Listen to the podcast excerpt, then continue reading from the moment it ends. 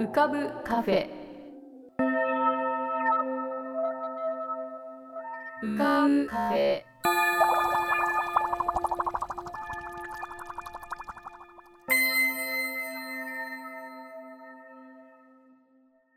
2022年11月18日こんばんは。癒しのアートラジオ浮かぶカフェシーズン8へようこそ。カフェ店主の幸代です。浮かぶカフェでは月みたいにぽっかり面影みたいにぼんやり飛行船みたいにゆったりアイデアみたいにパーッといろんなものが浮かぶことになっております。少し浮かぶこともかなり浮かぶこともございます。地上では不自由なあなたもここでは自由です。重いもの硬いものは入り口で脱ぎ捨てて軽くなってお過ごしください。今日も浮かび上手なお客様の素敵な声をお届けします。ではごゆっくりお過ごしください。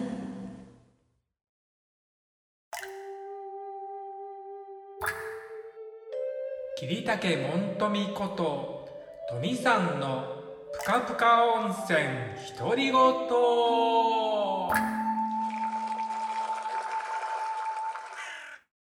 皆さんお元気でお過ごしでしょうか？本日もぷかぷか温泉にご入湯いただきまして誠にお気にありがとうございます。はい、えー、今は大阪の自宅にてぷかぷかを録音しておりますが、えー、昨日はですね、ちょっと夜遅く帰りまして、いつもはね、僕木曜日に録音をしてるんですけど、忘れてしまいました。ですから今日は金曜日の朝に録音してるんですけどお届けできるかな？はい。えー、まああのこの公演ですね、えー、義経を使ってるんですけど、えー、相変わらずですね筋肉痛に、えー、悩んでおります。はい。まあねこんなに重たいと思いませんでした。はい。ね。えー、前も話しましたよね。はい。まあだからあのあとね今日含めて10日に残ったんですけどねなんとかね頑張りたいと思います。はい。えー、本当にめっきりね朝晩冷えていきましたよね。あの僕ね家で、えー、してることがあるんですけどそれはねお米を研ぐっていうことをねなぜか僕の担当になってます。まああの奥さん曰くにですね私が研いだ方が美味しいとねあのいうことなので僕が研いでるんですけどお米ってやっぱりねあのお湯で研ぐわけにはいきませんので、まあ、水で研ぐじゃないですか。そしたらこのねやっぱ水の冷たさをねあの本当に感じます。だからそれによってこうね季節感を感じる。ね。まあ顔を洗う時にもね水が冷たくてああ冬が来たなっていうふうに思ったりもするんですけど、うん、あのお米を研ぐのがだんだん辛くなる季節だなと思います。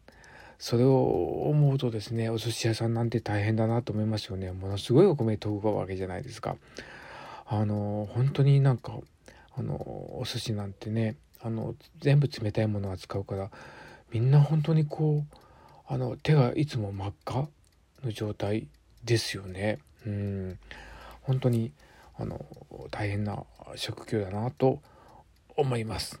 はい。であの最近ちょっとまあ起こったというか、まあ、ちょっと悲しい出来事なんですけどまああの僕と同期のねお父さんまあ年は僕よりも年上なんですけどがえー、まあ早期退職することになって本当に久しぶりにちょっとこうその頃一緒に飲んだ飲み仲間と集ま集まりました。はい。あのうん。ねやっぱりこうあの多感な時期だったのでね。えー公演後はあった飲みに行ったりですね。巡業の時に飲みに行ったりね。いろんな思い出がまあよぎるんですけど。うんまあいつかはねまあこんな日が来るのかなとは思ったらまあちょっと来てしまったのでまあこれからはねなかなか会うことはできないとは思うんですけどね、えー、せっかく出会ったのでね。その出会いは大切にしていきたいと思ってますね。はい。まあで、えー、飲み会でね話してて思ったのはね僕がよく覚えてることことを相手が覚えてなかったり僕が完全に忘れてしまってることを相手が覚えてたりするってことがあって、えー、そういった面ではねとてもなんか面白かったですね。まあ僕が一番印象に残ってるのはもちろんたくさんあるんですけどあの仙台で公演があったのにそれで千秋楽だったんですけどね道具さんも含めてかなりの人数でね、えーえー、飲み会をしたんですよ。うん、で劇場の裏のね2階にある居酒屋であの雰囲気はとてもあったんですけどお客さんが誰もいなくてで僕らだけだったんですけどでねちょっと嫌な予感はしたんですよね。あのウーロン茶が1杯800円ぐらいしたんですよ。なんかね自然派のウーロン茶ってことことだからでもなんかそれをみんなね結構酔っ払ってたからガブガブ飲んだりするしお魚もねなんかキンキとかね結構そういうのも値段がついてないのをねどんどん頼んだ記憶があるんですよ。うん、もうそしたらねあの、まあ、いざ会計となった時にもうびっくりするようなね値段であの本当にあの全財産っていうか、まあ、残高ね3,000円だけのしか残らなかったですね。うんぐらい高かった。2万円ぐらい一人払ったんじゃないかな、あの時。うん、それで、あとどうするかって言ったらちょっと飲み直しをしようということで、えー、その3,000円で、その、今回早期退職する彼が、えっ、ー、とね、仙台の町をうろついて、あのスナックを探して、えー、飲んだ記憶がございます。はい。で、えー、まあ彼を思い出してね書いた詩があるのでそれを朗読して終わりたいと思います。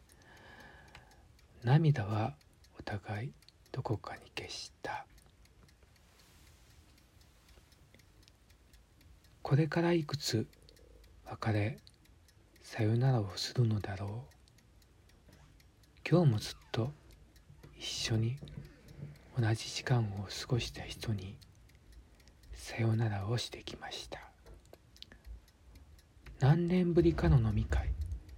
たわいない会は思い出話。もう二度と帰れない。あの頃を再び映写機で映したような時間。多分締めっぽい話など最初から望んでいなかったと分かっていたから別れを避けるわけじゃないけど。また会えると約束せずにいたのは悲しみの強がりや最後までかっこよくあの頃のままでいたかったからなんだと思う。プレゼントって難しいよね。ましてや男友達。ずっと何がいいか悩んでいたらもうすぐ冬。寒くなる。だんだん冬が辛くなる。季節だから。その首にこの冬を暖かく過ごせますようにありきたりのマフラーにしました。カシミヤ100%日本製です。これからお互いまだまだ寒い冬が来るでしょう。そんな時の頃一緒にいたアホなどうしようもないやつがいたことマフラーでちょっと思い出してほしい。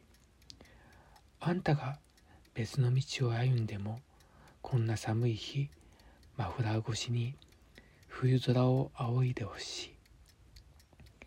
100%のぬくもりを抱きしめてお互い強く生きていきたい。